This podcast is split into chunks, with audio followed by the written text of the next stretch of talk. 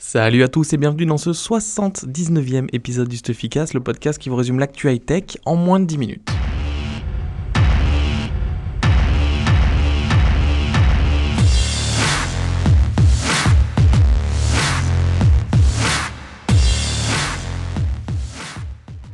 Alors j'ai pas pu enregistrer le Stuffycast la semaine dernière, donc là vous allez avoir deux semaines d'actu high tech. Je vais essayer de résumer ça pour être le plus clair possible. On va traiter les assistants vocaux, euh, les casques Bluetooth et sans fil, les casques VR et euh, le Quantified Self avec l'Apple Watch et des nouveautés du côté de Fitbit. Alors j'attaque tout de suite avec le marché euh, des enceintes à contrôle vocal, des assistants vocaux. je vous ai beaucoup parlé du Google Home, d'Amazon Echo. Il y a Microsoft et Harman Kardon qui ont dévoilé leur enceinte qui intègre Cortana. Donc le but pour eux, bah, c'est de concurrencer les produits dont je viens de parler. On a mis la petite vidéo de présentation de la Microsoft Build. on a pour l'instant pas de prix et pas de date de sortie, on a juste vu le design et la façon dont ça fonctionnait. Il y a eu une étude aux US euh, de eMarketer qui a fait en fait un bilan euh, des ventes de ses assistants vocaux personnels et euh, ce qui ressort de l'étude c'est qu'Amazon surdomine le marché avec 70% de part de marché.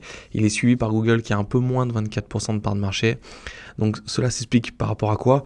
Bah, Juste le fait qu'Amazon est arrivé bien avant sur le marché. Le Google Home se vend très bien depuis sa sortie mais il est sorti il n'y a pas très longtemps. il y a, une autre, il y a une autre, un autre chiffre intéressant, pardon, c'est que 35 millions d'Américains utilisent une enceinte connectée au moins une fois par mois chez eux. Donc la démocratisation, elle est déjà en place là-bas. En France, nous, on attend que tous les produits arrivent. Vous pouvez euh, retrouver sur le site les tests et savoir comment les commander. Mais en tout cas, il faut que ces interfaces passent en français pour que ce soit vraiment intéressant pour notre marché. Et ce n'est pas la seule news pour Amazon, ils viennent de présenter un nouveau produit dans la gamme Echo. Il y a quelques semaines, je vous avais parlé du Echo Look, cette petite caméra qui intègre Alexa, qui permet de savoir si on est stylé ou pas à laquelle je croyais pas des masses. Et là, ils ont présenté le Echo Show. Donc, c'était, euh, on présentait depuis plusieurs semaines. Donc, c'est une version de l'Amazon Echo avec un écran. L'idée de l'écran, c'est de pouvoir donner des informations euh, sur la météo, voir les briefings de news, pouvoir voir des vidéos YouTube. Euh, mais c'est pas tout. ce qui est intéressant, c'est que pour l'intégration avec la domotique, les caméras de sécurité comme la Harlow de Netgear ou la Ring, vous pourrez demander à Alexa de vous montrer bah, les images de l'entrée ou quoi que ce soit. Donc, c'est hyper intéressant. Ça peut faire un moniteur pour ça. J'imagine qu'il va y avoir des, recettes de cuisine par exemple qui sont intégrées. Et euh, la dernière fonctionnalité hyper intéressante, c'est tous les utilisateurs d'un produit éco, donc que ce soit un show ou pas, peuvent maintenant passer euh, des appels et s'envoyer des messages entre eux et aux utilisateurs de l'application Alexa. Et sur le Echo Show, il y aura une fonction à la Skype où en fait bah, vous pourrez appeler vos proches euh, directement en vidéo et en visio. Donc la sortie de l'Echo Show, c'est à partir du 28 juin aux US. Euh, c'est 229 dollars, donc c'est plus cher, c'est normal que le Echo. Je l'ai commandé, je vous proposerai un test dès que je le reçois, donc je pense d'ici mi-juillet, le temps qu'il arrive en France, et que j'ai le temps de le tester et vous faire une petite vidéo. Une petite nouvelle qui concerne Stuffy, le site. Euh, on a pas mal bossé sur l'UX ces derniers temps. On a refondu le menu et la manière de naviguer sur le site. Donc maintenant dans le menu, vous retrouvez les news d'un côté, tous nos guides d'achat. Il y a une nouvelle section qui s'appelle Univers, c'est celle-là qu'on a surtout travaillé. Et en fait, si vous allez dans Univers et par exemple les bracelets connectés, vous aurez sur la même page euh, le guide d'achat des bracelets connectés pour vous y rendre, les news sur le côté et en dessous chaque fiche sur chaque bracelet connecté qu'on a pu avoir en main euh, qui vous donne toutes les caractéristiques techniques, les points forts et les points faibles. Dans le menu après il y a les tests, les tutos qu'on a lancés il y a pas très longtemps qui vous expliquent comment par exemple configurer votre Amazon Echo, toujours une section bon plan et bien sûr le Stuffycast que vous êtes en train d'écouter. Si vous avez des commentaires sur la façon dont on a euh, structuré le site, n'hésitez pas à me les envoyer par mail. Euh, l'idée c'est vraiment de vous proposer la navigation la plus simple possible. Donc si vous avez des idées ou des choses à ajouter ou améliorer, n'hésitez pas à nous donner vos petits conseils.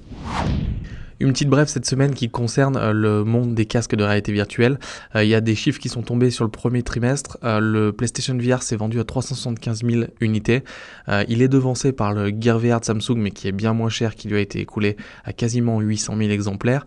Et en fait, la société qui s'appelle Superdata, qui a fait cette étude, projette pour l'année 6,5 millions de Gear VR vendus, 2,5 millions de PlayStation VR vendus, et beaucoup plus loin, 550 000 HTC Vive et 300 46 000 Oculus Rift. Donc Oculus a quand même du mal sur le marché, même si on sait que c'est Facebook et Oculus qui aident Samsung à développer les gears VR, mais le casque, euh, le flagship des casques, je sais pas si ça se dit, lui a beaucoup plus de mal à se vendre. Et PlayStation, enfin Sony de son côté, a vendu quand même plus d'un million de PSVR depuis 6 mois. Une autre news qui concerne Stuffy, ça me fait plaisir de vous annoncer, parce que ça fait un mois qu'on bosse dessus.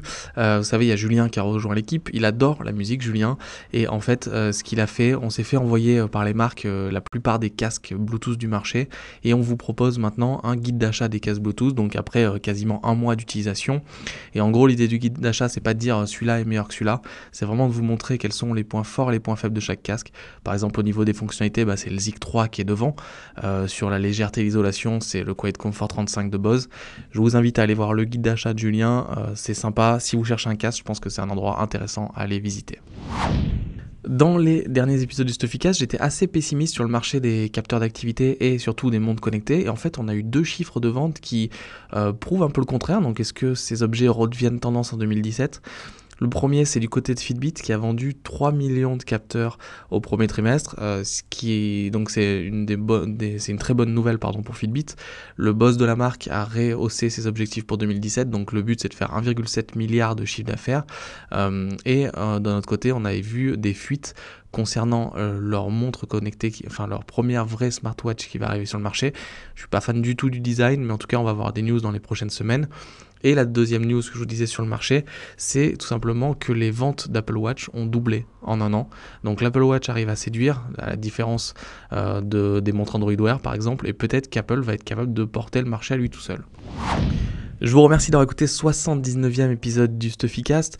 Chaque semaine, je vous dis mettez-nous des cœurs, ça nous fait plaisir. J'avais un peu insisté la dernière fois et je voudrais remercier personnellement Niak Buster, Dals54 et Ido Tetsu je sais pas comment ça se dit, si c'est un L ou pas, qui ont mis des petites notes, euh, des petites notes des 5 étoiles, la base quoi, sur iTunes.